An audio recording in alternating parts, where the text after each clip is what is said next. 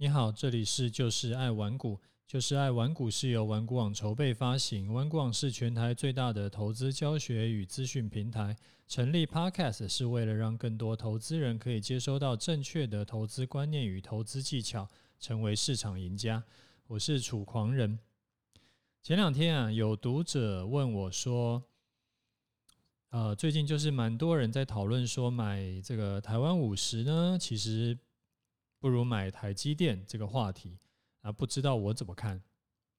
我一开始听到这个问题呢，我一开始哎还一下子反应不过来。我心里想说啊，什么东西？不是说一一只是 ETF，一只是个股吗？怎么会想说要用个股来取代 ETF？后来啊，我查了一下才知道，原来说是因为台积电因为涨不停嘛，所以说现在已经占。占了台湾五十权重高达百分之五十啊，接近百分之五十，而且看起来呢，台积电的那个企业的竞争力一枝独秀，吊打其他四十九家公司。所以做股票，我们不是做短线股票，不就是为了要哎，就不就是有一个秘诀，就是说我们要去买最强的股票，不要去买补涨股吗？现在既然是最强的台积电。已经占了台湾五十的成分高达五成，那干脆我们为什么不干脆买台积电就好？要回答这个问题呀，其实它不是一个说对买台台积电比较好，或者对买台湾五十比较好。我们应该要回到我们一开始会想要买台湾五十或者是台积电这个动机跟这个目的来看，为什么你当初会想要买台湾五十呢？那当然有很可能每个人有每个人的原因嘛，那不外乎说是有人可能会因为说是因为台湾五十有配息啊，是因为台湾五十不是单一个股啊，它不会倒闭嘛，因为它是指数，还是说呢，也许是你周遭的人都在买台湾五十，那其实你也不知道为什么，你就反正跟着买，那也有可能是因为台积电真的很贵，买不起。所以你现在只好买台湾五十。那如果呢，你是考虑到说台湾五十不是单一个股，它是会自动根据全市场的市值大小去筛选它的成分股，然后去呃，就是你不用担心台湾五十会倒闭。那如果你是这种出发点的话，为什么现在你会想要去转换？说，诶，我不要买台湾五十了，我买台积电呢？这个想法是是是怎么来的呢？因为台积电它就是单一个股啊，它就是有可能会倒闭啊。我不是在唱衰台积电啊，台积电现阶段是很牛的公司，没有错。但是你也知道。这这么这么呃，就是这个几十年上百年来，其实全世界牛的公司走后来走下坡的太多了。啊，举个啊，随便举很多例子啊，例如说，呃，像过去做底片的市场霸主就是柯达嘛，或者说呃，像唯一在道琼指数坚持就是。成为成分股百年之久的 GE，或者说像百事达，或者说像 Nokia，它之前最辉煌的时候，它是全球的手机占有率超过百分之四十。然后其实还有太多太多，随便举就有可能几十家、上百家，其实它不会输给台积电的。当时是很厉害的公司，那它后来都坏掉了，所以。谁敢保证说台积电它可以永远的，就是厉害下去？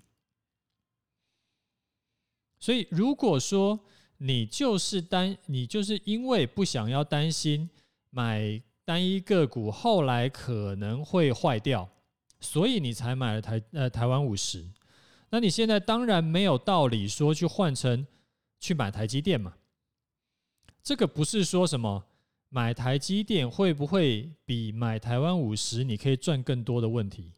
而是说你做这件事情，做这做这个决定，会跟你一开始的目标是不符合的。这个让我想到，就是这个问题让我想到说，我之前有在教几个朋友，说，哎，你可以，如果你要帮小孩存股，你要存什么股呢？然后就有人马上就直接回答说，存台积电。这其实是一样的，都大很多人都有的迷思。为什么呢？因为存股给给小孩，你可能是要存十几二十年的，但是没有人敢保证台积电在二十年后还能够像现在一样坚挺。所以，为什么你会不是你啊？就是为什么会有人会妄想要帮小孩去存台积电呢？其实这件事情我听到，我当时就很纳闷。好，这边我们题外话讲一下：如果你是要存股，如果你是要帮小孩存股，第一个绝对不要存单一个股，因为就像我刚刚讲的，单一个股这个未来会怎么样很难说。第二个，尤其是不要存电子股，因为电子股很多时候都是。这个变化变很快嘛？好，那我们再回来讲，那难道说用台积电取代台湾五十真的没有任何好处吗？那如果你的目的是要做短线，或者是你要做波段，你要赚价差的，那单一个股的台积电一定会比台湾五十要更活泼。你当然更有可能会能够赚到价差，然后而且呢，在现阶段，因为台积电之前这么多年来的累积，这么多年来它下的功夫够深，所以它的涨幅正常情况也一定会比台湾五十大，这个是可以预期的。所以买单一个股仅限于做价差。要长期持有，就完全是另外一回事了。就这两件事情，不要把它和在一起看。那你可能会问说：“诶，可是目前看起来，台积电在半导体产业完全没有对手，不是吗？也许真的可以长期称霸下去啊。”如果你是有这种想法的，我会推荐你去看一下那个克里斯坦森的。有一本书叫做《创新的两难》，你就可以知道说，大公司啊，甚至是称霸市场的那种，就是独占的寡头，为什么其实很常会，就是最后通常会变成沦为一代拳王，它很难很难长期称霸下去，就是因为大公司天生就会受到一些限制。他要去找获利的第二曲线呢，时常会卡到原本主要的盈利项目，那最后就搞不起来，就最后他只能眼睁睁的看着他们公司的竞争力越来越弱，然后输给他们原本看不起的那些小公司。那那本书呢，它是用硬碟公司来当例子，我非常推荐大家去看一下，那本是一本超级无敌厉害的书。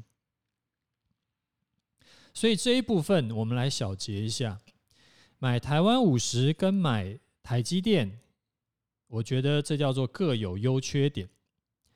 先想清楚你的目的是什么，才能够决定你到底要买哪一支。好，那我们来看一下，我们来看一下台股。那在昨天的强势大涨之后，今天就开高走低了，会不会是假突破真下跌嘞？